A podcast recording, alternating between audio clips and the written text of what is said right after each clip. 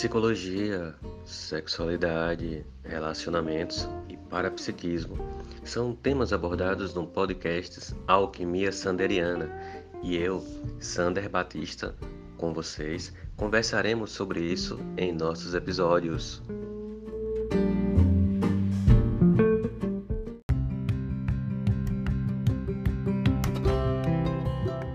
O podcast Alquimia Sanderiana tem o apoio do Chalé da Chapada, no Vale do Capão. Chapada Diamantina, o melhor lugar para se hospedar.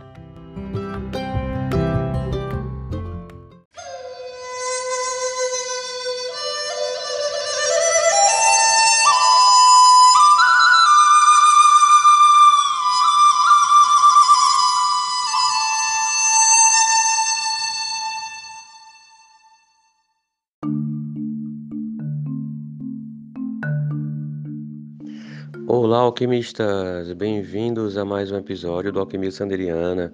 E hoje, para a gente falar sobre um tema que é muito pesado. É um tema que ainda está, envol está envolvendo muita dor, muito sofrimento. É, vamos falar sobre a saúde mental das pessoas que habitam nos bairros do Pinheiro Xanda Jaqueira, Mutange, dentre outros bebedouros, dentre outros bairros, são aproximadamente cinco bairros né, de Maceió, que foram vítimas de uma tragédia ambiental, que vamos falar sobre isso no decorrer do episódio. Mas, para conversar com isso, estamos aqui com Paulo Nascimento, né, professor Paulo Nascimento, uma pessoa fantástica, um excelente psicólogo e um militante na causa das pessoas que são vítimas dessa tragédia. No entanto, eu vou deixar que o Paulo fale um pouquinho sobre si mesmo, né, que ele possa se apresentar. E aí, Paulo, fala um pouquinho sobre você.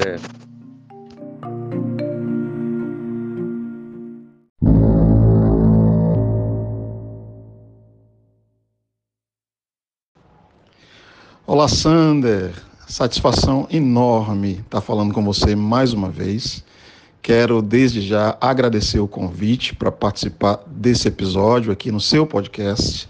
Mandar um abraço para todo mundo, né, que vai ouvir a nossa conversa aí nos próximos minutos. Eu tenho formação na área da teologia, eu sou teólogo, minha primeira formação, e eu tenho formação também no campo da psicologia. Eu fiz graduação e mestrado em psicologia na Universidade Federal de Alagoas, a UFAL, e nesse momento eu faço doutorado em linguística, também na UFAL, na linha de pesquisa de análise de discurso.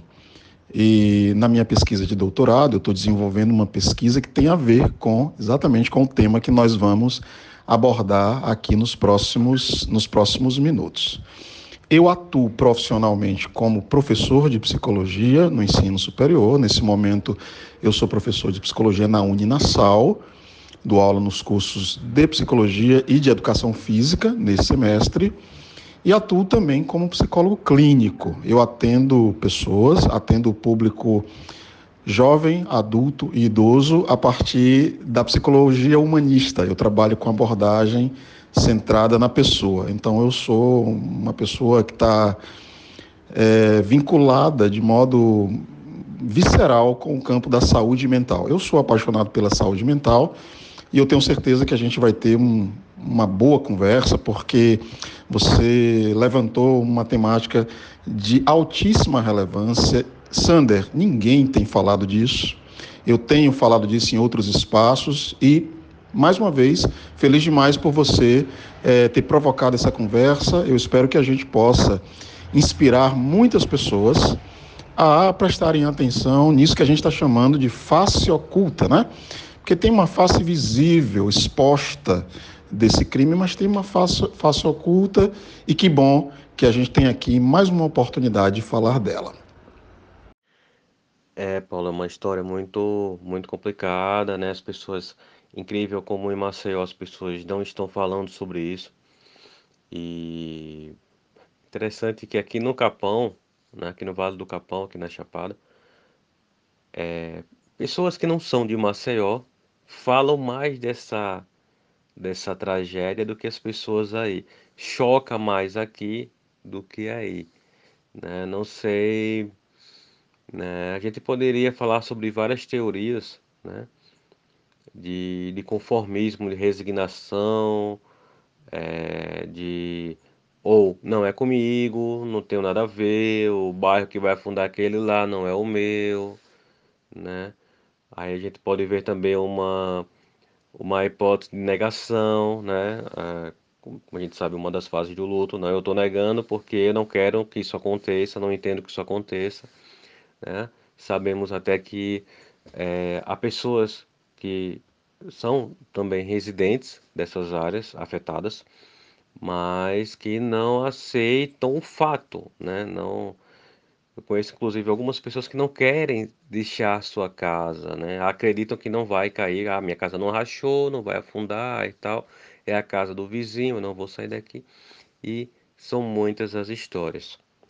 Nesse sentido, é, por falar em história, você pode falar um pouco para a gente sobre a história dos bairros envolvidos, um pouquinho da, da, da história dos bairros envolvidos, né? como era a dinâmica desses bairros, é, o tempo desses bairros, serão bairros antigos, serão bairros novos.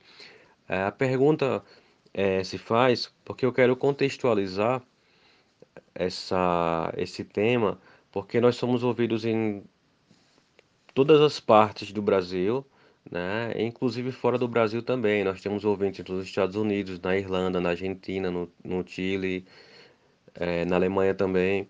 Então, assim, então, é, esse, essa temática está rompendo as fronteiras, né? Do, dos bairros envolvidos em Maceió, as fronteiras de Maceió e as fronteiras de Alagoas. Né? Então, se você puder pincelar um pouquinho sobre a história desses bairros, é bom porque a gente abre, contextualiza para depois a gente centrar no, no foco. Né?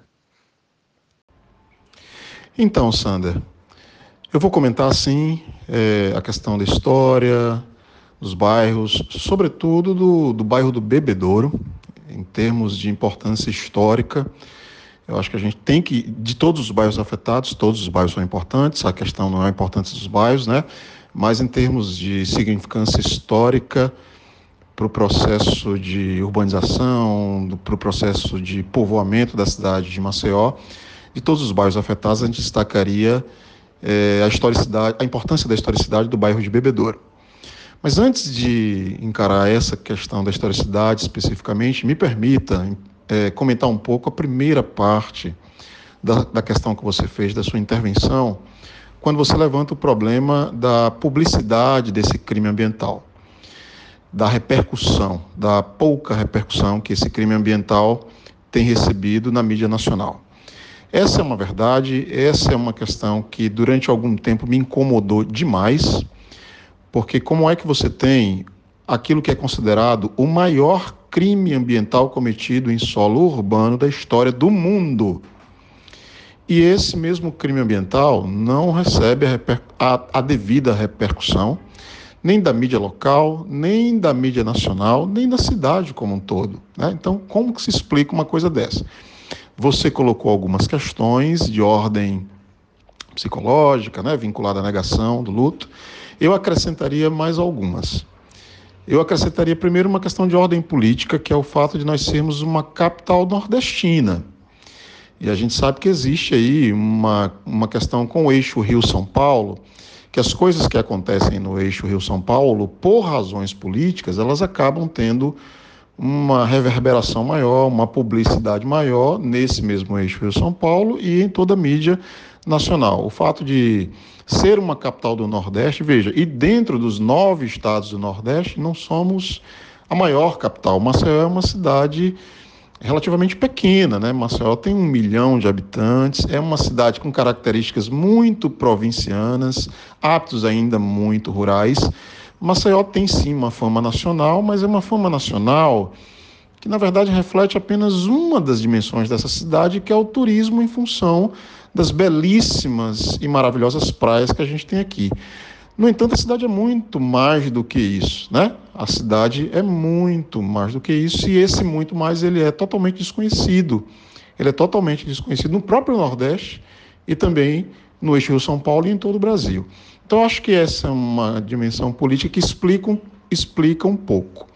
Mas uma segunda razão, Sander, eu acho que essa tem mais relação assim com a timidez que esse crime ambiental tem sido tratado na mídia, no meu entendimento, tem a ver com o fato de que ele não teve um número de óbitos, um número de mortes é, diretamente relacionadas a esse fato, como, por exemplo, a gente teve em, em Mariana e Brumadinho. Quando a gente teve em Mariana e Brumadinho a ruptura de barragens de rejeitos né, da Vale do Rio Doce e da Samarco, e que infelizmente, proporcionou a morte imediata de, de, de centenas, centenas de pessoas. Em Mariana, dezenas de pessoas, e em Brumadinho, centenas de pessoas, duzentas e tantas pessoas mortas. Inclusive, uma dessas pessoas ainda não foi encontrado dois anos depois da tragédia. A natureza dos eventos em Maceió é completamente diferente. Então, não teve morte, não teve um prédio que desabou, e que matou, soterrou dezenas de pessoas. E a gente sabe que essa dimensão, Sander, o que eu quero dizer é o seguinte: essa dimensão do espetáculo, a morte como espetáculo, ela é muito atrativa para a mídia, para ser reverberada na mídia. Isso não aconteceu em Maceió. Os solos foram se movimentando, foram aparecendo é, fissuras, rachaduras, crateras né, nas ruas, nos prédios, fendas. Os bairros foram sendo evacuados, não houve, digamos assim, uma tragédia visivelmente impactante. Acabou que isso então não foi explorado, essa é a palavra, né? Explorado na mídia, como seria explorado se houvesse um acontecimento desse tipo, um prédio desabar e soterrar um monte de gente com certeza haveria, porque a mídia vive de espetáculo. A mídia, a grande mídia, vive de espetáculo. A notícia que não tem o potencial de espetacularização, ela não roda, ela não é atrativa, ela não vende. Então eu entendo que essa é também, né, agregando as razões que você colocou, essa também é mais uma razão. Agora, por outro lado, nos últimos meses, eu tenho sentido que essa repercussão ela tem ficado maior. Eu tenho sentido que a cidade de Maceió está começando a se dar conta da dimensão da tragédia. Os movimentos sociais estão se articulando e se fortalecendo. A própria comunidade acadêmica, que ainda permanece muito tímida diante dos fatos, já está se interessando. Eu estou fazendo né, uma pesquisa no campo da linguística, prestando atenção nesses eventos. Então, me parece que essa repercussão tende a crescer é, de agora em diante, certo? Bom, em relação à historicidade desses bairros, veja, a gente tem, eu, como eu falei no início, a gente tem a, a importância do bairro do Bebedouro. Você vai ao bairro do Bebedouro, você vê isso assim a, a olhos nus. Em alguns prédios, em alguns colégios, o Colégio do Bom Conselho, você vê isso em, em, alguns hospitais psiquiátricos que existiam no bairro, o próprio Miguel Couto, o próprio Ulisses Pernambucano, e aí eu estou me referindo à arquitetura, ao projeto arquitetônico desses bairros. Você nota que esses bairros eles têm uma importância histórica porque eles constituíam ali um núcleo de urbanização da cidade. O bairro é, do Bebedouro hospedou alguns, alguns séculos atrás. Era um bairro, ele começou como uma vila de pescadores e que foi se expandindo. E em termos de historicidade também, ele tem uma importância muito grande porque ele está na rota de uma linha férrea que liga a, o centro de Maceió a uma região muito importante aqui do estado de Alagoas, que, na qual a gente tem a cidade, por exemplo, de Rio Largo. E essa linha férrea, que inclusive existe até hoje, é trafegada até hoje, ela foi muito importante economicamente para escoar uma parte da produção econômica vinculada à cana. Então, é, o bairro Bebedouro, então, ele tem, é, veja, ele é um dos focos de urbanização da cidade de Maceió. Não é o único, mas ele é um dos focos muito importantes de urbanização da cidade de Maceió. O bairro do Pinheiro é um bairro também muito importante. Já é um bairro assim mais de classe média, mas não de classe média alta, classe média média, né? E para média baixa. Mas ele é muito importante também porque ele, ele tinha né, quase 20 mil habitantes. Ele é muito importante porque ele é um dos bairros que foi ajudando a consolidar a ligação entre o centro da cidade e a parte a chamada parte alta da cidade, a região dos tabuleiros, Farol e o bairro do Pinheiro. Então, o processo de urbanização desses bairros consolidou o, o vínculo entre essas regiões da cidade. Hoje, esses, hoje essas regiões são completamente é, urbanizadas, popularizadas, né? E você tinha muita atividade comercial no bairro do Pinheiro, no bairro do, do Bom Parto. Você tinha um, um, intercâmbio muito grande de atividades religiosas também. Ou seja, a vida pulsava com muita energia nesses bairros. Se eu não me engano, foram 5 mil estabelecimentos comerciais que foram é, encerrados ou, ou realocados é, em função do crime ambiental da Braskem. Então, nós estamos falando de um evento com impactos múltiplos impactos na história, na economia, na empregabilidade, na mobilidade e em outras dimensões que com certeza nós ainda vamos explorar aqui é, nessa nossa conversa. Então, Paulo, é, se a sua fala fosse um texto, eu acho que toda ela teria que estar em negrito e em caixa, caixa alta, porque tudo do que você falou é muito importante.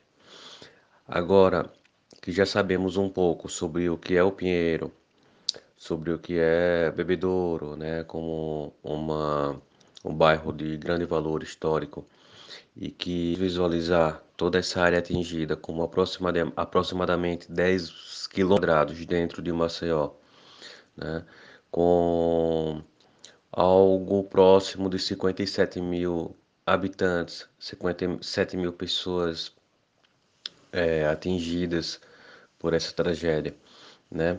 A gente pode ver agora um pouco da da história da Braskem, né, que é a causa de todo esse problema.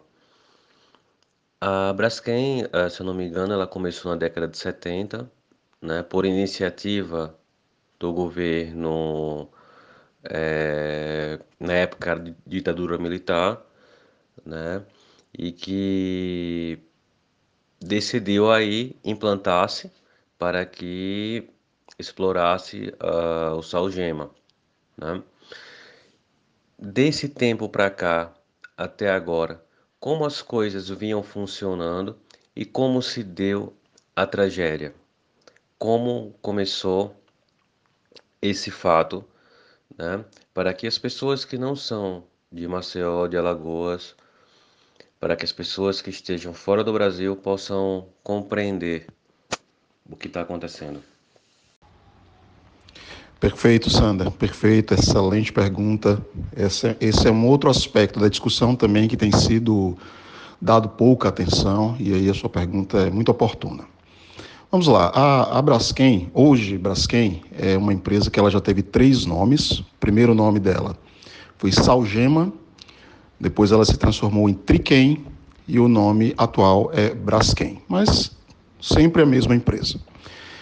A Braskem, ela tem origem, como você apontou corretamente, ela tem origem aqui em Alagoas, na década de 70, especificamente no ano de 1976, é que ela foi instalada aqui na parte sul, né, na, na orla sul da cidade de Maceió, numa região de Restinga. E é importante dizer que em 1976 ela era uma empresa estatal. Então, realmente, ela foi uma iniciativa do governo militar e é importante a gente contextualizar, né? Nós estamos no contexto do milagre econômico, do processo de expansão de industrialização do país. Nós estamos num, num contexto de busca de novas energias alternativas. Ela é uma, ela é uma empresa petroquímica, né? E isso é o contexto maior. O contexto nacional, a gente sabe que grande parte do discurso econômico do governo militar se amparou nessa retórica, na retórica do, do, chamado, entre aspas, milagre econômico. Então, em primeiro lugar, a instalação da Braskem tem que ser vista nesse contexto.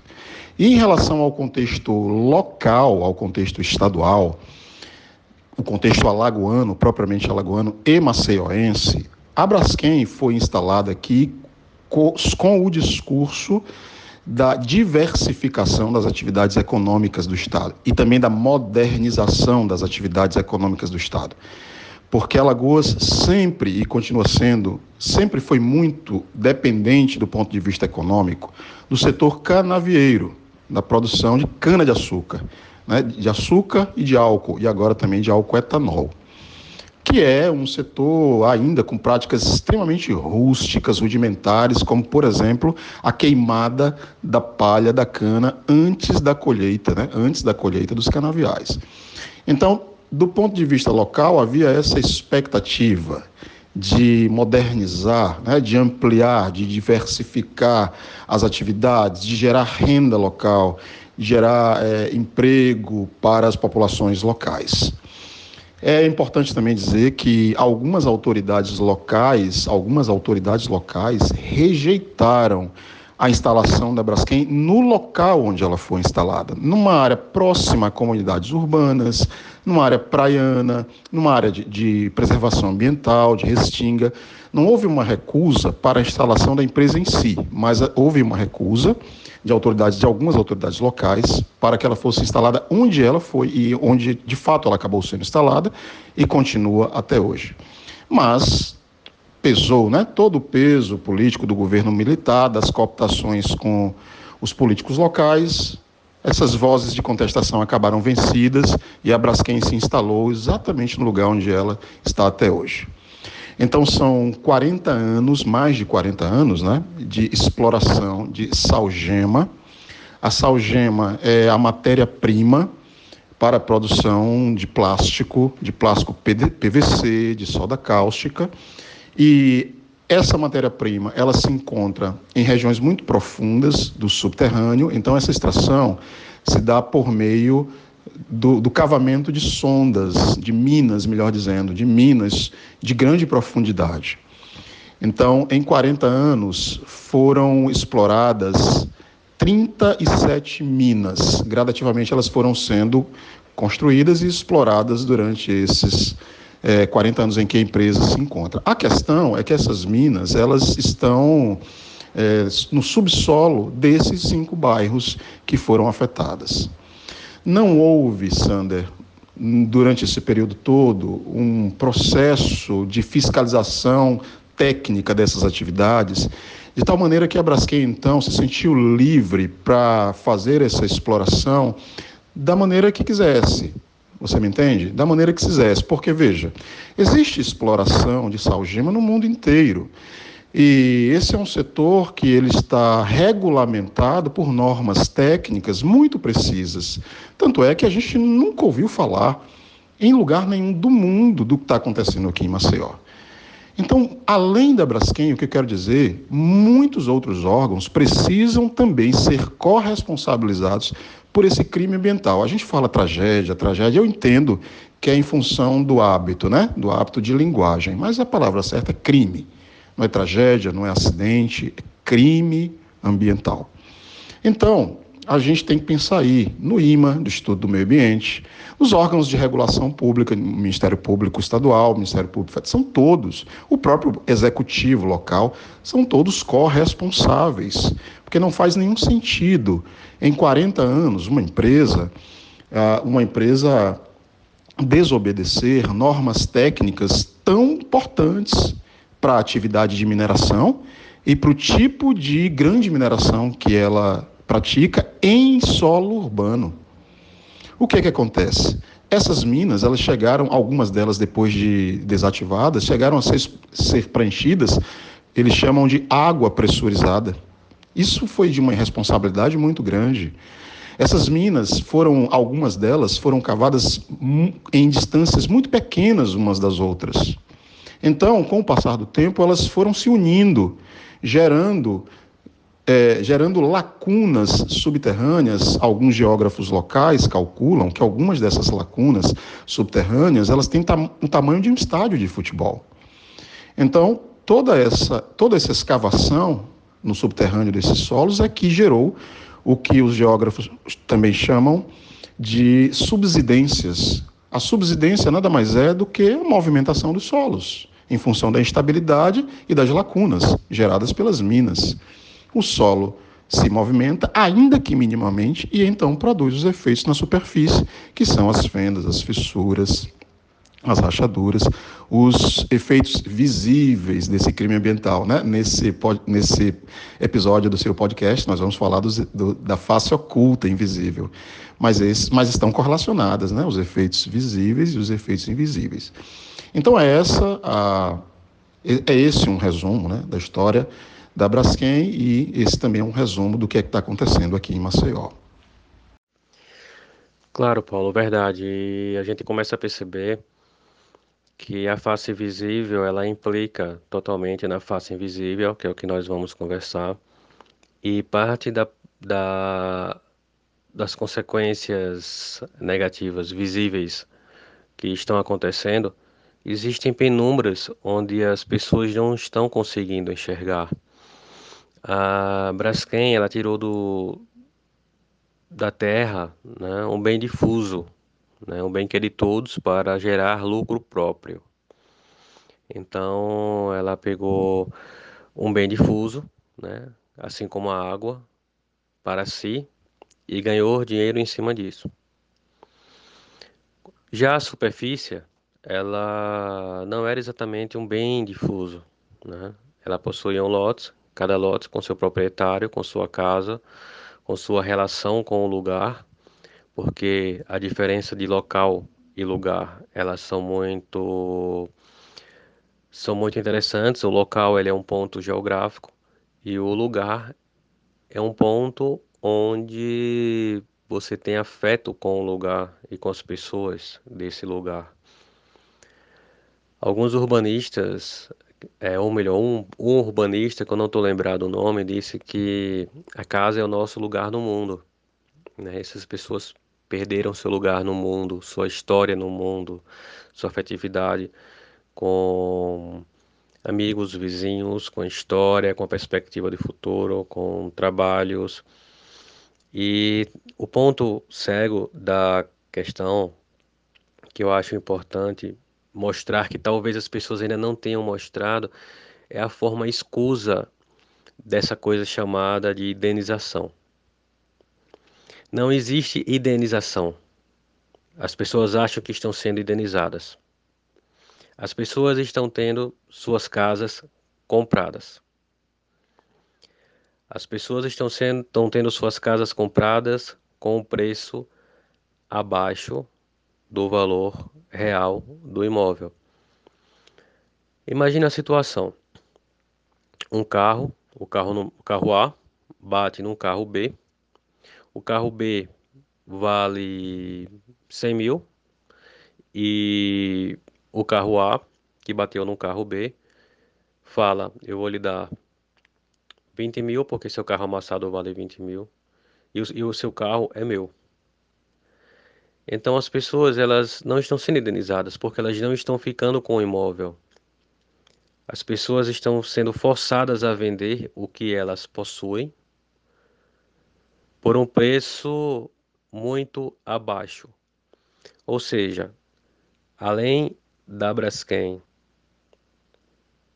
pegar um material, um bem difuso, né, que é essa algema, ela também está pegando a superfície por um preço irrisório, 10 quilômetros quadrados de aproximadamente 57 mil pessoas. Não, não é igual a um seguro, como algumas pessoas podem pensar. No seguro, você recebe o seu carro pelo valor de mercado. Então, existe um contrato entre duas partes que isso é firmado. A Braskem, ela está pagando o valor que ela quer e pegando um bem de alguém. Então isso é algo um pouco melhor do que expulsar e ocupar. É uma invasão. Uma invasão onde muitas pessoas estão sofrendo, estão se retirando por conta dessa invasão da Braskem. Então é importante que isso seja visto também por esse prisma. A Braskem como destruidora, a Braskem como invasora do local, de baixo para cima. É uma reflexão importante a se fazer. E as pessoas estão tendo é, sofrimentos, né? sofrimentos a nível psíquico, né? a nível emocional, a nível mental. É... E é essa parte oculta, Paulo, que a gente pode falar agora. Pois é, pois é. Então, Sander, antes de entrar nessa parte oculta, me permita fazer algumas considerações é, em relação às suas reflexões, que, com as quais, inclusive, eu concordo em absoluto. Eu vou, quero só agregar aqui algumas informações.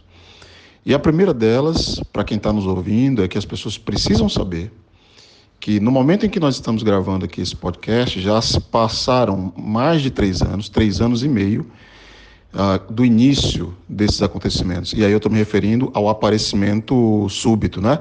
Das, das fendas, fissuras, crateras, rachaduras e também do processo de evacuação dos bairros. Então, todo o processo já vai aí neste momento em que estamos gravando esse podcast, com três anos e meio. E é muito importante que as pessoas saibam que até a presente data não há uma condenação judicial contra a empresa nem contra nenhum dos seus representantes. Não tem ninguém responsabilizado criminalmente. Não tem. O que é que há? O, o que houve, na verdade, foi a empresa firmou alguns acordos com o Ministério Público Estadual, com o Ministério Público Federal, com a Defensoria Pública Estadual, acordos relativos a isso que você mencionou, a isso que eles chamam de programa de compensação financeira, que eu não vou chover no molhado, porque você caracterizou muito bem, não é, é não, não, há, não há valor que compense a vida das pessoas. Você descreveu muito bem a relação das pessoas com o local, a gente chama isso de territorialidade, né? Não é simplesmente a ocupação do espaço, é a construção da história, da biografia das pessoas com aquele lugar, é a rede de apoio que as pessoas têm naquele lugar, a sociabilidade, enfim, e não há, não há indenização financeira que compense essas perdas, esse desenraizamento, que é o que aconteceu com as pessoas. As pessoas foram desenraizadas de seus lugares e forçadas a partirem num êxodo para outros lugares. Muitas ocuparam a parte alta da cidade, algumas foram para o interior do estado, enfim, né? um verdadeiro êxodo urbano e não há compensação financeira que, que faça justiça a esse desenraizamento. Uma outra coisa importante também, ainda relacionada a isso, que as pessoas precisam saber, é que não há, como eu disse, não há ninguém responsabilizado criminalmente e os acordos, inclusive, foram firmados entre a Braskem e, esse, e essas entidades do poder público no âmbito é, ju, jurídico, do judiciário e do executivo, sem a participação das representações comunitárias. Isso é preciso de ser, é, é preciso, isso é preciso ser enfatizado. Não houve a representação das entidades comunitárias, das associações de bairro, dos movimentos populares, por isso que, nesse momento, nós estamos vendo a ascensão de vários desses movimentos, ocupando rua, fazendo protesto, porque as pessoas precisam ter a sua voz. O que que a, como que a Braskem procedeu para legalizar essas indenizações? Ela montou na estrutura, ela montou na estrutura da sua, da sua fábrica um lugar chamado Central do Morador. Central do Morador. Era onde eles recebiam os moradores e a cada família, a Braskem foi fazendo a sua oferta. e a sua oferta nos seguintes termos: olha, ou você aceita ou você judicializa.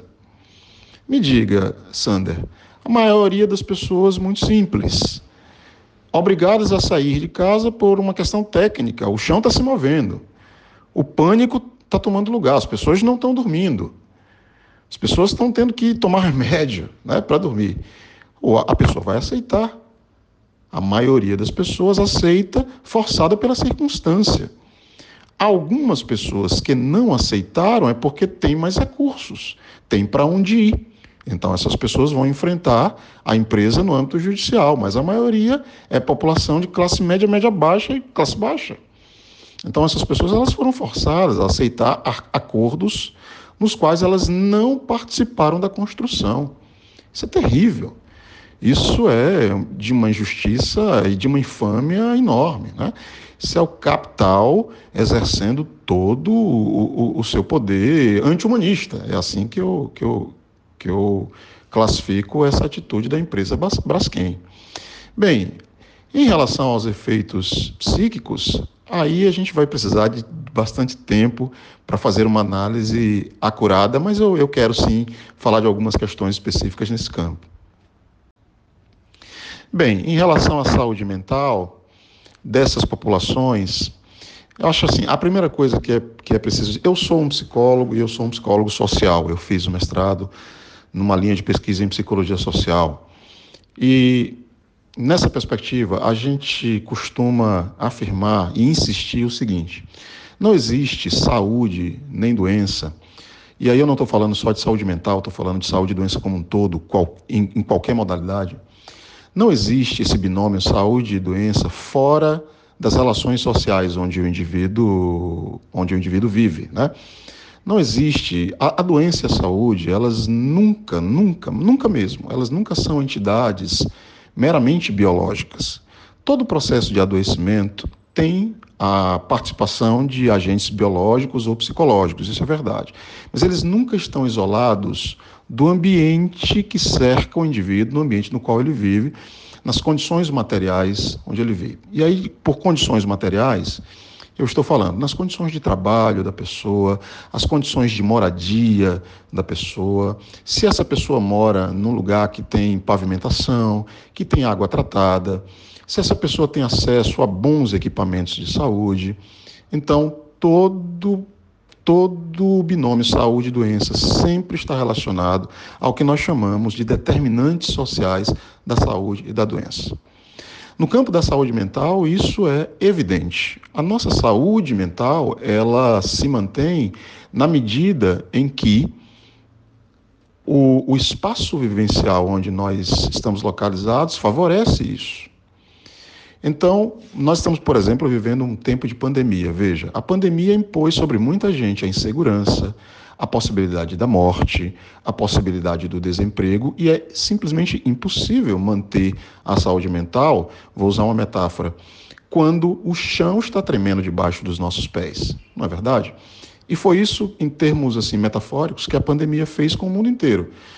É, ocasionou uma espécie aí de terremoto e é impossível não ficar ansioso, não, não ter a qualidade do sono afetada.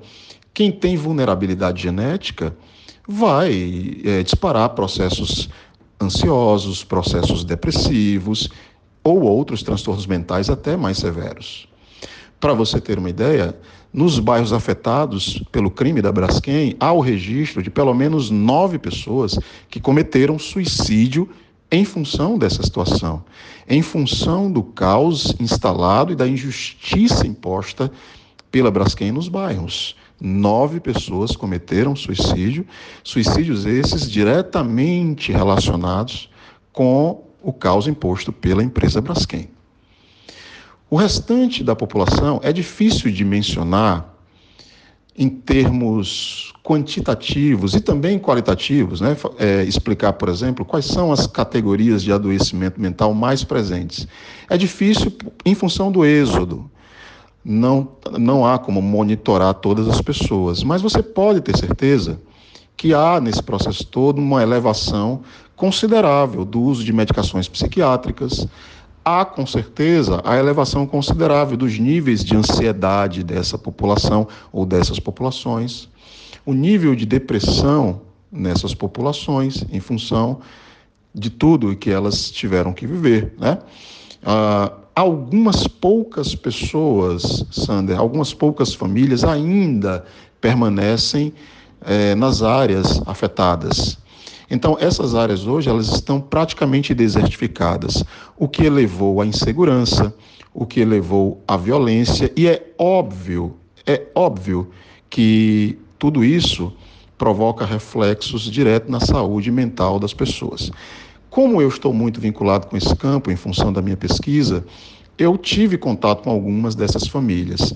E aí veja, o que a gente assiste é um reflexo da desigualdade social, é um reflexo da desigualdade social. As famílias com quem eu tive contato, eu pude perceber o seguinte: quem tem condições vai fazer psicoterapia no, no campo privado, né?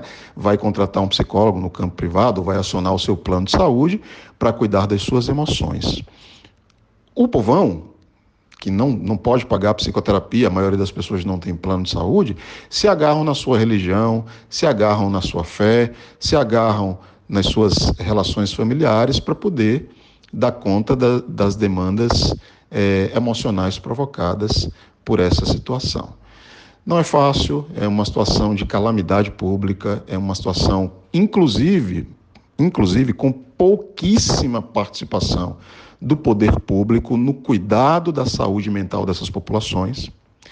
Enquanto o processo de evacuação foi acontecendo, havia, Sander, apenas uma psicóloga trabalhando de modo itinerante nos territórios, fazendo visitas domiciliares, fazendo busca ativa. Psicóloga vinculada ao município, psicóloga vinculada à Secretaria de Saúde Mental, ao setor de saúde mental da Secretaria de Saúde do município de Maceió. Uma profissional, né? Uma profissional.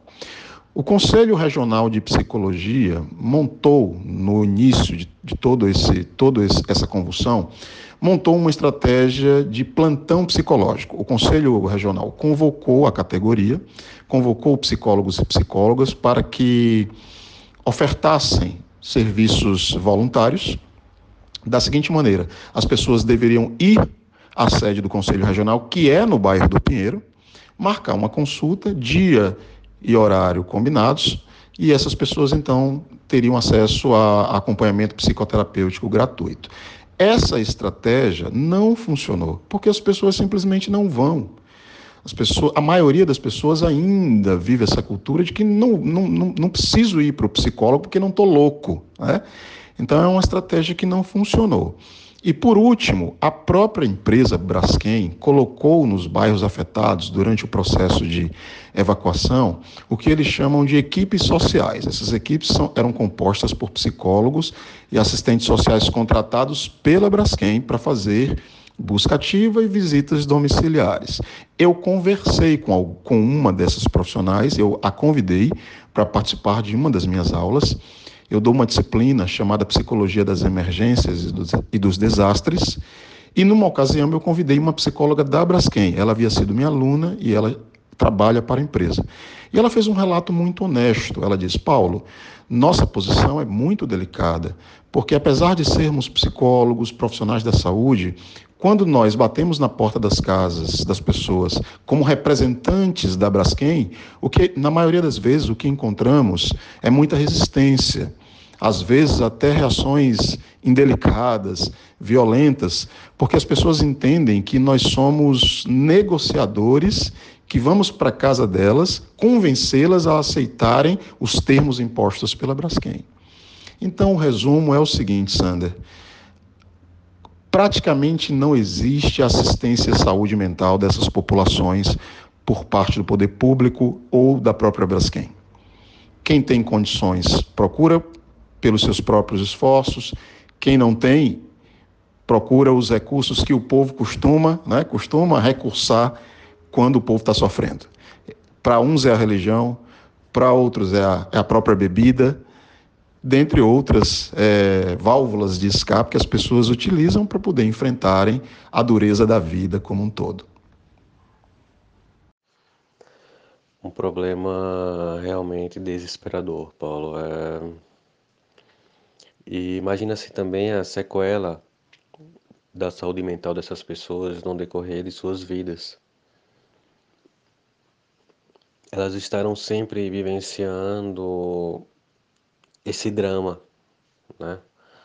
A cada dia que passa, a lembrança, quanto mais tempo se passa, o que poderia estar vivendo, como poderia estar vivendo, né? É literalmente você vê o tapete debaixo dos seus pés sendo puxado, né?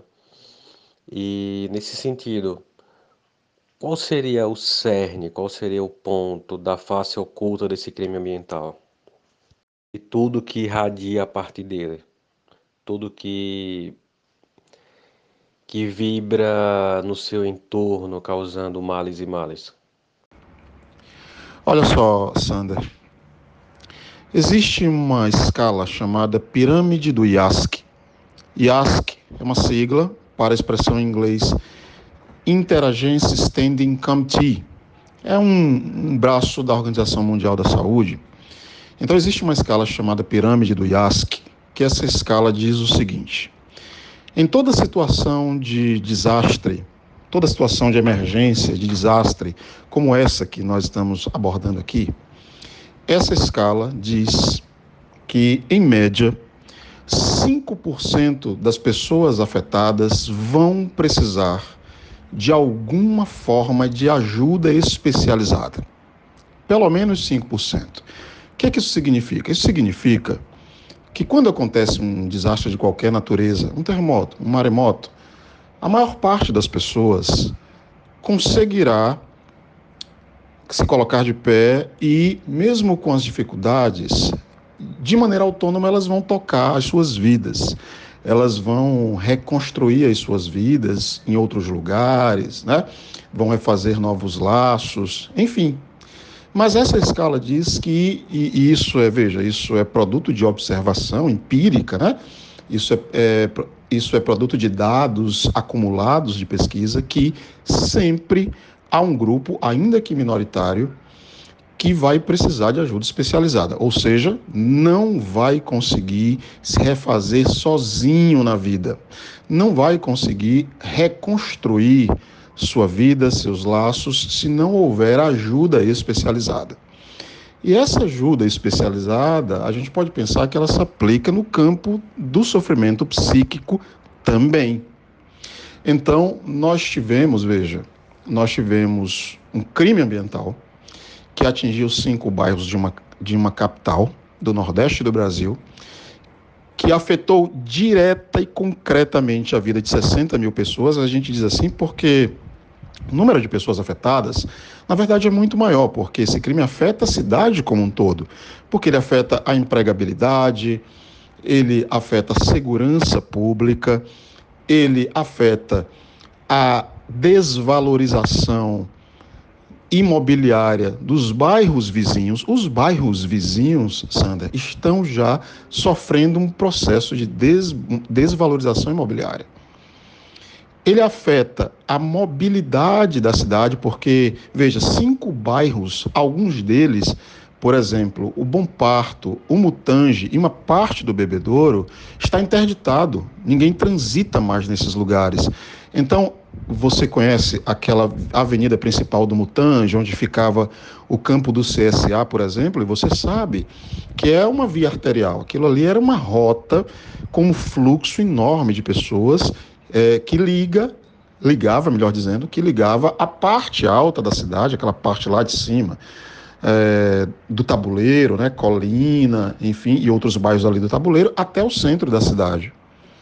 E aí, esses, essas áreas agora estão interditadas. O que, que isso quer dizer? Que o fluxo de automóveis vai ter que procurar outras vias, vai interditar, vai superlotar outras vias.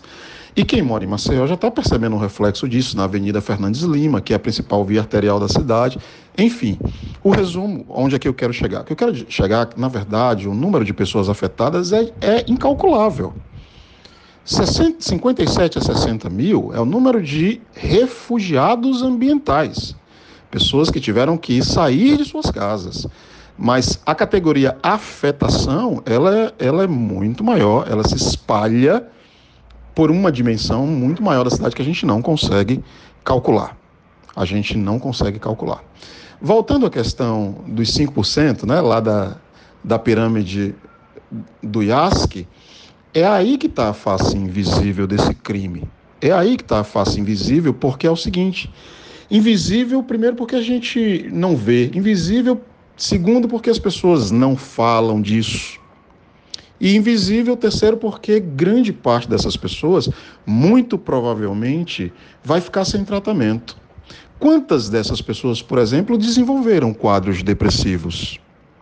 Quantas dessas pessoas desenvolveram quadros ansiosos que se que se agudizaram em outras direções, se transformaram em síndrome do pânico, se transformaram em, em medos irracionais e até em fobias, fobia de altura, né? Os transtornos mentais têm essa coisa de evoluir em outras direções. Quantas pessoas não desenvolveram processos processos depressivos e estão tendo estão, inclusive, estão tendo que se virar com essas condições e estão convivendo com essas condições e ninguém sabe. Ninguém sabe porque não há um monitoramento desse fluxo. Ninguém sabe porque não há uma preocupação do poder público em fazer esse monitoramento, em ofertar a essas pessoas uma rede de apoio no campo da saúde mental que lhes, lhes, lhes possibilite ter melhor saúde, ter melhor qualidade de vida. Em resumo, essa face ambiental diz respeito a uma dimensão desse crime que não, não será remediada nunca, infelizmente. Infelizmente, uma parte desse crime jamais será será remediada, ou seja, ela ela é, é invisível e ela é também irremediável, ela permanecerá irremediável. Isso é muito triste. Eu estou desenvolvendo uma pesquisa no doutorado, eu faço doutorado em linguística na Universidade Federal de Alagoas e eu estou alocado na linha de análise de discurso. Então eu estou pesquisando o discurso da mineração no Brasil, partindo desses fatos todos, e a gente passa pelas formas de produção capitalista, né? porque a Braskem hoje é uma, igreja, é uma empresa do campo privado, é uma multinacional, ela está presente em muitos lugares no mundo inteiro. E uma das reflexões que a gente tem buscado desenvolver na nossa tese é exatamente isso. Assim, não há, não há produção no modo de produção capitalista e neoliberal sem a produção de sofrimento humano, sobretudo de sofrimento psíquico. Ou sofrimento diretamente infligido sobre a classe trabalhadora, o capitalismo ele é campeão é, em produzir sofrimento por, sofrimento por meio do trabalho. Ou essas formas de sofrimento que a gente encontra na mineração, sendo que o exemplo aqui de Maceió é um dos exemplos. Né? Vamos pensar nos crimes ambientais cometidos por outras empresas de mineração nos últimos anos no Brasil. Vamos pensar no caso de Mariana, crime cometido pela empresa Samarco, ou de Brumadinho, a Vale do Rio Doce. Veja, esses são os mais expostos à mídia, mas o atentado a comunidades rurais, a comunidades ribeirinhas, a comunidades indígenas, por grandes empresas de mineração nesse Brasil, é cotidiano. O sofrimento mental, o sofrimento psíquico, a dor infligida a essas comunidades no Brasil é cotidiano sabe? Mas ele não, por, por, razões que, enfim, a gente não conhece bem, não ganha as páginas do jornal. Então é isso.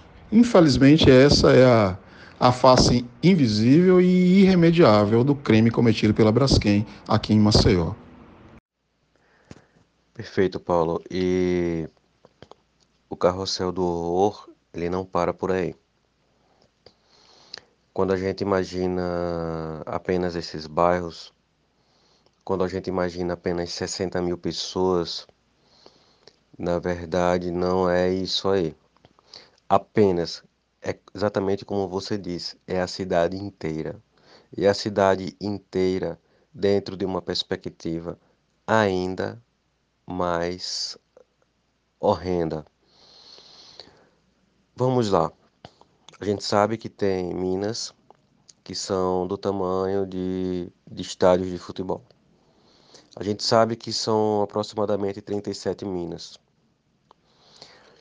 E a gente sabe que elas estão a uma profundidade muito grande. E a gente sabe que, a, vamos dizer, o pé direito dessas minas também é uma é uma distância enorme, né? com mais de 400 metros de profundidade. E, e a gente lembra que no terremoto, no sismo de 2018, a, quando houve uma, um, uma leve movimentação de terra, é, houve uma percepção sensorial do tremor também na área da Mangabeiras, Jatiuca, certo? E em um raio, uma distância em linha reta do Pinheiro para Jatiuca, Mangabeiras ou Ponta Verde, né? vai dar aproximadamente 5 a 6 quilômetros, 6 quilômetros no máximo. 6 quilômetros não é nada, não é nada. É uma distância muito curta de uma leve movimentação de terra. Vamos imaginar, não estou dizendo que isso vai acontecer, é uma probabilidade a ser levada em conta, mas que as pessoas estão dormentes, estão apáticas e não param para pensar nisso também. Se um teto de alguma mina dessa, ou de várias minas, mas vamos imaginar uma mina, desabar, tá? A gente vai ter uma força implicando em todas as direções, gerando empuxo, né? O empuxo é aquela força lateral. Imagina quando uma pessoa pula dentro de uma piscina, que a água vai para todas as direções, ela bate na parede da piscina, sobe e sai. Porque o corpo que ali caiu né, vai jogar uma quantidade de massa semelhante para fora. Porque a gente sabe que dois corpos não ocupam o mesmo lugar no espaço, certo? Então eu estou falando do impacto da, de uma altura dessa, de, dessa profundidade de para lá de 400 metros, de uma massa de terra que está acima, que cai e se choca lá embaixo, em uma área do tamanho de um estádio. A gente sabe que existem colunas com aproximadamente 100 metros de, de largura entre uma mina e outra, que não é nada. 100 metros não é nada. É um fio de cabelo nessas minas. Se uma mina colapsar, é possível que haja um efeito dominó pelo impacto. E as outras minas também venham a, a desmoronar o teto. E aí a gente sabe né, que a área é muito grande. E aí a gente faz uma comparação. Se numa leve movimentação de terra, em 6 quilômetros foi sentido na Mangabeiras, agora vamos fazer um cálculo de um impacto muito maior, muito maior, numa situação dessas. A gente sabe que o afundamento de um de uma massa caindo num buraco de terra nesse sentido não é exatamente como uma bola de sinuca caindo dentro de uma caçapa. Não, não, não, não, não. É uma é como um buraco de areia. Você já deve ter visto um buraco de formiga, né? Eu sei que, que, que o exemplo é muito tosco. Imagina um buraco de formiga, né? Quando você mexe em algum ponto do buraco de formiga, na borda, qualquer parte que você mexa, a terra ela é uma massa, ela puxa o que está no entorno, certo? Então, uh, não se conta apenas o perímetro do buraco, mas sim uma área a mais que está além do, do perímetro que vai ser puxada como uma massa para o centro. Vou dar um exemplo melhor. Uma ampulheta. Para as pessoas que não estão lembradas, ampulheta ela é uma, uma é um, é um objeto que mede o tempo, onde você tem uma uma areia, né, em cima, que quando a areia cair toda na parte de baixo, é, determinado tempo acabou e você tem que virar a ampulheta novamente. Então é mais ou menos isso, é como uma areia que cai da parte superior da ampulheta para o fundo. Ou seja, a gente sabe que o perímetro, né, o diâmetro do buraquinho da ampulheta é bem menor, muito menor do que a, a circunferência do bojo superior da ampulheta. Mas a, não cai apenas a areia que está no centro, ocupando o perímetro da ampulheta cai também aquilo que está à sua volta, né? Então, assim, a areia, a terra, ela é como são blocos que sustentam blocos que está em cima. E se você puxar o bloco de baixo, o de cima vem junto. O raciocínio é mais ou menos esse. Isso é lógica, não precisa ser um ser um grande físico para saber disso. Sabemos também que muito não se fala para não criar pânico quando o pânico era para se ter nesse momento, não apatia. A rota de fuga era para ser por toda Maceió e não apenas dentro desses bairros específicos. O que acontece é que estão tentando minimizar o problema para não danificar a cidade de forma econômica, psicológica ainda maior. Mas aí eu lanço uma pergunta: há dano maior do que essas vidas perdidas por desaviso? Né? Então, vamos pensar isso. Agora, vamos imaginar esse impacto de terra caindo, puxando tudo. A gente sabe que, que a parte do Mutange, a parte do Pinheiro, é um elevado, né? Ao lado existe a Lagoa Mundaú. Agora, imagine esse volume de terra caindo em cima da lagoa. Agora, eu quero que você imagine uma rodela ou um, uma grande pedra caindo dentro de um balde ou uma pedra jogada dentro de uma piscina, né?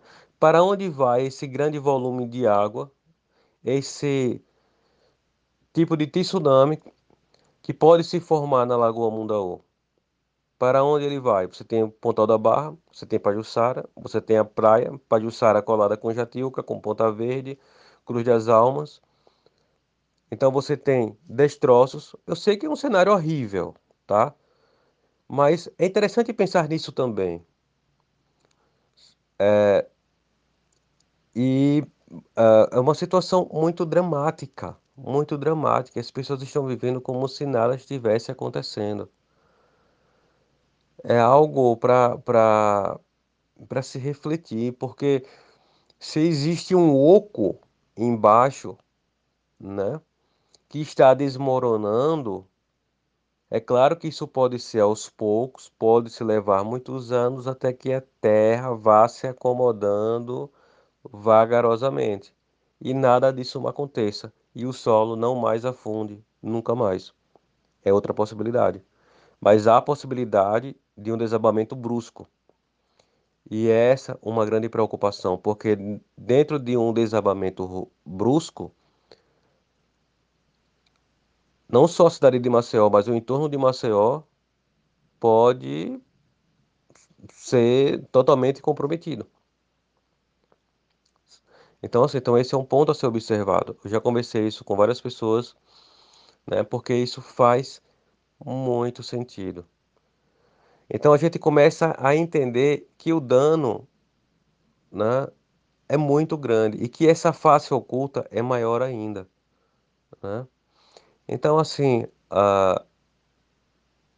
e o discurso, né, do capital é sempre esse, né? É o discurso do ter, né? Do ter, do ter, do ter, do consumir, do consumir. E, e para o capital é isso. Vai ter que ter alguém. Para o capitalismo é isso. Vai ter que ter uma massa de gente sofredora em total escassez, esperando que outros se cansem ou morram, né, para que ela ocupe a vaga, né? Então é isso, o, o, o capitalismo ele existe para fazer uma reserva de pessoas sedentas de tudo, querendo ocupar uma vaga por falta de opção. Né? Então assim, então hoje as pessoas fazem filas para serem escravizadas. No passado as pessoas eram escravizadas contra sua própria vontade. As pessoas eram obrigadas a ser escravizadas. Não só aqui no Brasil, não só na Europa, mas na época da Grécia, há muito tempo atrás. Mas hoje é pior, hoje as pessoas elas se obrigam a ser escravas, porque elas não têm outra opção, né? Porque hoje talvez seja ilusoriamente mais vantajoso ser escravizado do que ser miserável.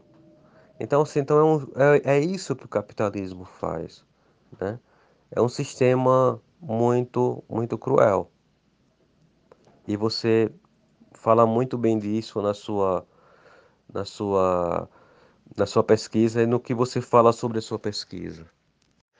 Essas sequelas é evidente que elas seguirão adiante, né? São, são traumas, é uma cicatriz, é isso vai por, por muitos e muitos anos, né? As pessoas vão levar isso para o resto da vida. Talvez os 5%, né, no mínimo, esteja mostrando isso agora. Mas as outras, né, determinadas coisas no campo do psiquismo não eclodem na mesma hora, né? Para muitas pessoas a ficha ainda não caiu. Eu conheço pessoas da mesma família, da mesma residência, onde uma quer sair e a outra quer ficar.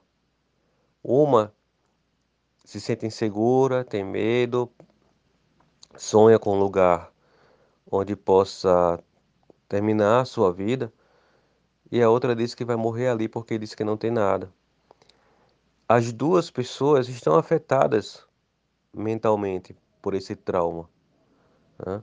Então, assim, então é algo muito dramático, é algo muito, muito triste. Realmente é a face oculta desse miserável dano ambiental.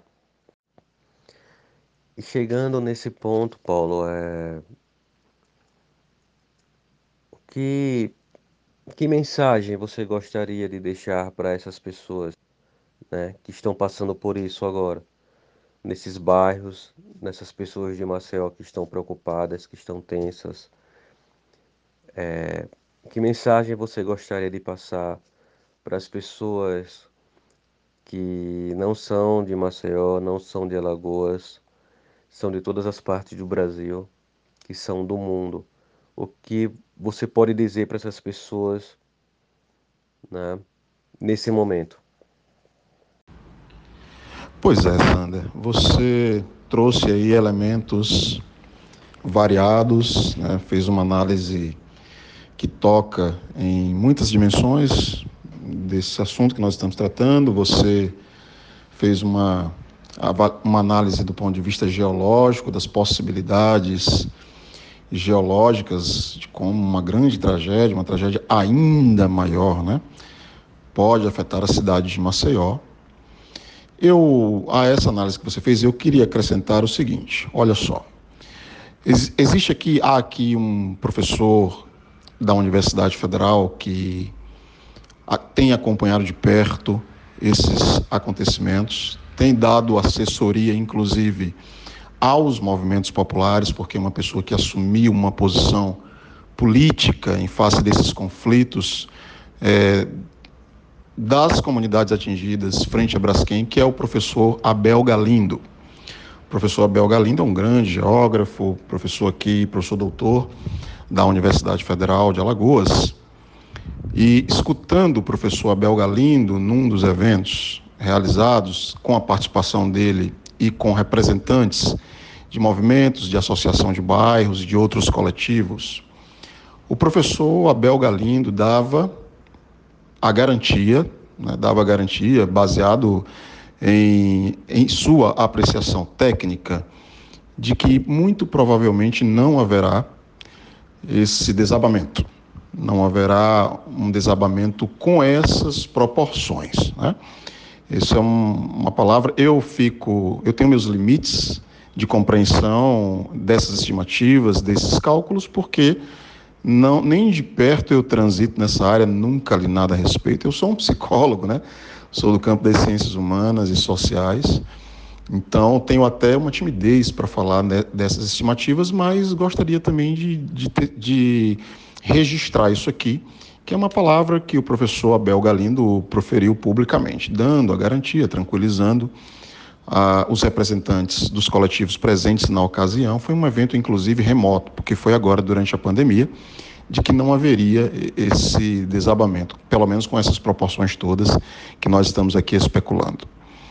É importante também dizer para quem não é de Maceió o seguinte: essas 37 minas, elas estão muito próximas, elas estão é, numa região específica de Maceió, que é uma parte. Maceió tem uma parte que é margeada pelo mar, a parte mais conhecida, né, a orla marítima da cidade, e Maceió tem uma outra tem um outro lado da cidade, que é o lado mais periférico, o lado da orla marítima é o lado conhecido, é o lado que é vendido para o mercado do turismo. É o lado que o Brasil e o mundo inteiro conhece. Mas tem um outro lado da cidade de Maceió, é como se fosse um quadrado, né? Tem um outro lado da cidade de Maceió que é margeado pela Lagoa Mundaú. É um grande complexo lagunar. Então nós temos a Lagoa Mundaú e essas 37 minas, elas estão muito circunscritas a uma região específica, que é a região desses bairros. Em termos geológicos, você apontou bem, são distâncias que geologicamente são, são quase nada, né? Elas não têm, não, não são distâncias é, geologicamente significativas. Então, um evento que acontece num bairro desse, de fato, pode ser sentido, pode ser, pode afetar outros bairros, como você mencionou, o tremor de terra que foi sentido no bairro da Mangabeiras, que é um bairro distante, cerca de 5, 6 quilômetros, um bairro mais próximo da região praiana e não da região, região lagunar.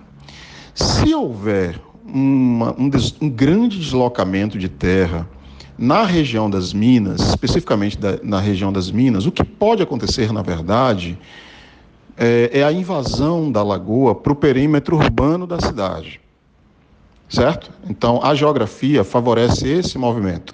Caso haja, na região das minas, das 37 minas, um grande deslocamento de terra para baixo, o que ocorre é a invasão da Lagoa Mundaú para dentro da cidade, para o perímetro urbano da cidade.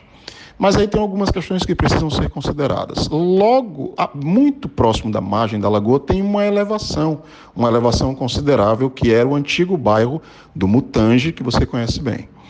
Então, essa elevação, ela funcionaria como uma espécie de contenção, ou seja, lago... não tem chance da Lagoa Mundaú transbordar a cidade de Maceió, pela cidade de Maceió inteira, porque o resto da cidade está muito elevado, está muito, tá muito acima do nível da Lagoa Mundaú. E uma outra questão também que tem que tem que ser considerada é que grande parte dessas populações já saiu do lugar. Então, esses bairros estão praticamente evacuados. Ainda existe algumas poucas famílias, mas na sua maioria eles estão praticamente evacuados.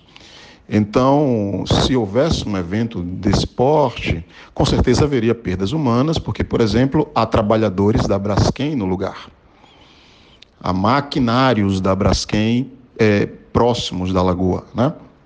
Então, Em resumo, uh, tecnicamente, de acordo com o professor Abel Galindo, ele coloca como reduzidas as chances de acontecer um evento desse porte como nós estamos aqui especulando, embora eu prefiro ter, como diz uma música de uma banda de rock que eu gosto muito, é preciso ter fé, ter fé cega e pé atrás, né? São os engenheiros do Havaí. É preciso fé cega e pé atrás. Esse é um princípio formidável para qualquer situação da vida, né? não só nessa situação específica. Você traz a questão do, do capitalismo, e eu vou comentar junto tanto essa questão do capitalismo quanto esse pedido último que você me faz para transmitir uma mensagem às pessoas. Uh, nós estamos falando de o capitalismo é um, é um modo de produção econômica que se tornou inclusive um modo de vida, né? Muito complexo, muito diversificado. A mineração, a grande mineração, o chamado neoextrativismo, é uma das faces, é uma das faces do modo de produção capitalista como a gente o conhece nos tempos em que vivemos.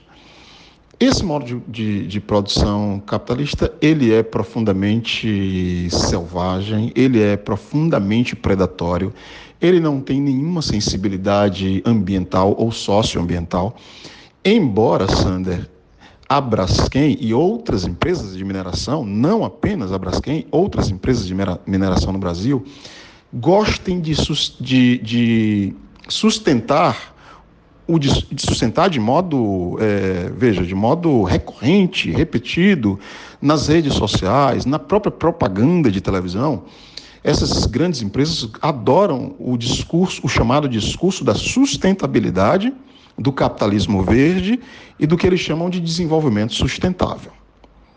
A Braskem tem investido pesado em propaganda de televisão aqui em Alagoas. Todos os dias, as chamadas na televisão das obras da Braskem, do cuidado, entre aspas, da Braskem com os bairros, com as populações afetadas, com os animais, com as áreas verdes. Né?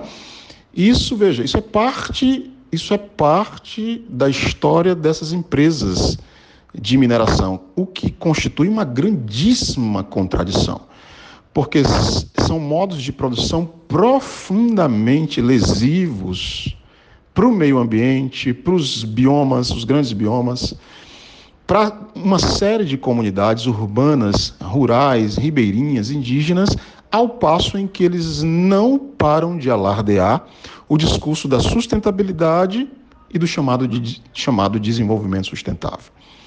Então, esse é um, esse é um dos elementos que eu, que eu ainda não comecei a escrever, mas vou explorar é, no meu trabalho de doutorado, né? na, minha, na minha tese, que é em linguística, essa coisa da, da produção de sentidos. E ela é, essa produção de sentidos ela é profundamente contraditória.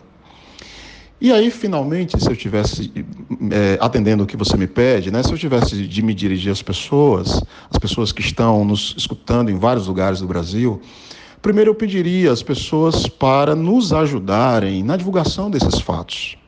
Nós somos uma capital no Nordeste do país, então nós enfrentamos limites políticos mesmo, de invisibilidade, de ter a voz sufocada, de não ter lugar nos grandes, eh, nos grandes veículos da mídia nacional. Ainda bem que temos a internet, que hoje é um, um veículo de mídia alternativa, que nos permite, tem, pelo menos, tentar furar essa bolha.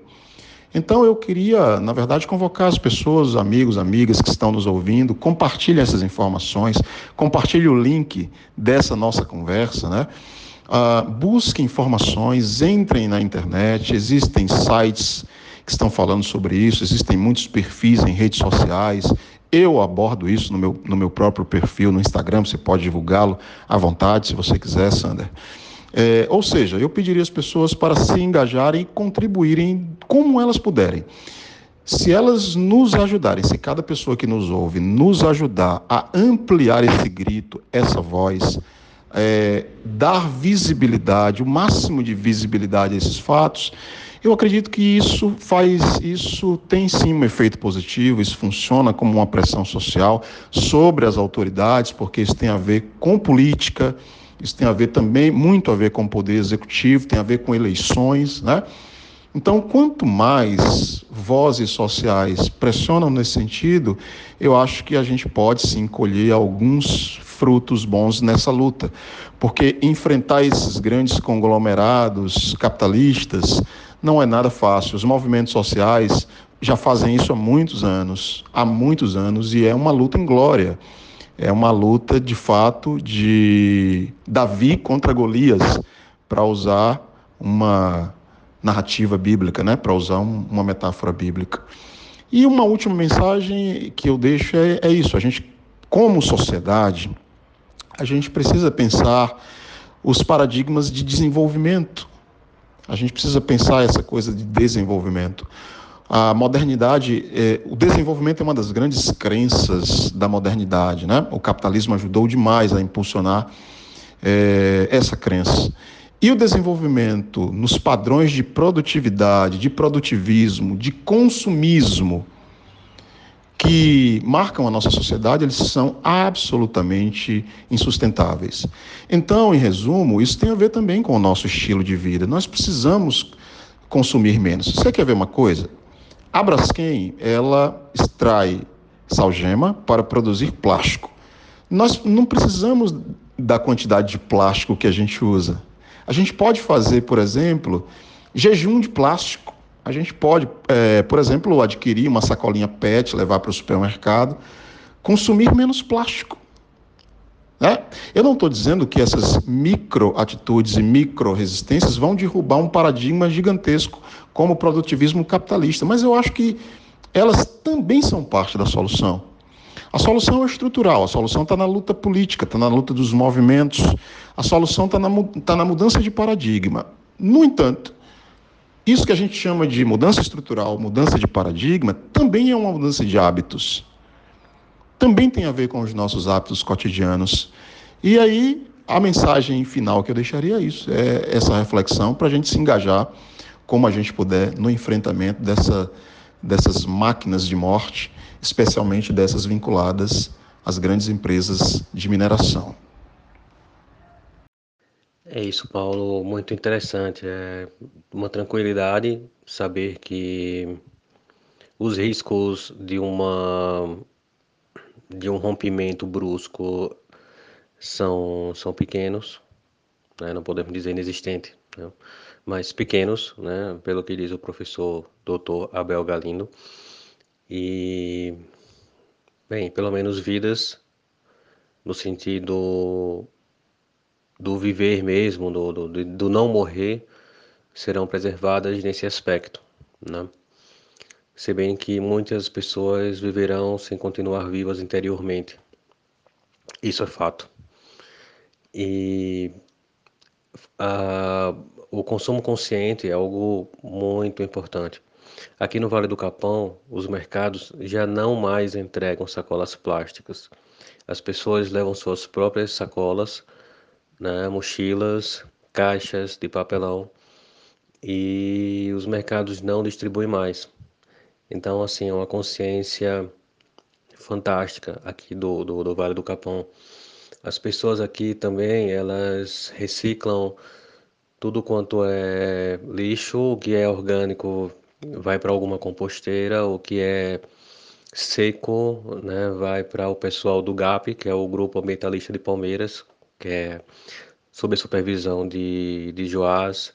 Joás é uma figura incrível, Joás Brandão, um grande ambientalista e estamos começando, né? É um, é um primeiro passo. Mas é isso, Paulo, a nossa conversa foi fantástica, você é uma pessoa que eu sempre admirei, que eu sempre aprendo. É, espero ter muito mais aulas com você. É, estou aqui à disposição para o que você precisar. Você é uma pessoa que a gente se espelha. E as pessoas que querem te procurar, inclusive até para fazer alguma clínica ou qualquer outra coisa, se você puder falar sobre suas redes sociais, onde é que as pessoas podem te encontrar. Então, Sander, antes de compartilhar as redes sociais, eu primeiro gostaria de agradecer a você pelo convite para participar aqui do podcast. Sempre temas muito interessantes. Eu dei uma olhada aí nos episódios anteriores, vi muita coisa interessante, temas muito variados. Parabéns pela iniciativa. eu quero me colocar à sua disposição é, sempre que precisar, tá? E também dizer a você que também de minha parte é um prazer compartilhar o, a aventura da docência, especialmente na psicologia com você.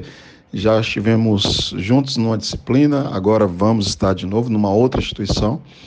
E é isso, vamos caminhando passo a passo em busca do conhecimento, crescendo e nos edificando mutuamente, né? Aprendendo uns com os outros, é, porque isso é muito importante para todos nós. Sempre à sua disposição, sempre que precisar de mim, estamos por aqui. E a turma pode, pode me encontrar, especialmente no Facebook, quem utiliza Facebook, Paulo Nascimento, deve ter outros Paulos Nascimentos no Facebook, mas enfim, eu sou Paulo Nascimento no Facebook. E no Instagram, que eu tenho utilizado inclusive mais, com mais frequência, mostrado muito do meu trabalho lá, as pessoas vão me encontrar no arroba psico underline paulo, arroba psico underline paulo. Estou sempre publicando as coisas lá da docência, da clínica também, dessa questão que nós discutimos aqui sobre a face oculta, né? Do crime da, da Braskem. É, todo mundo que me adicionar lá, que for seguindo, com certeza vocês vão ser todos e todas muito bem-vindos, tá bom? Fique bem, se cuide e até uma próxima.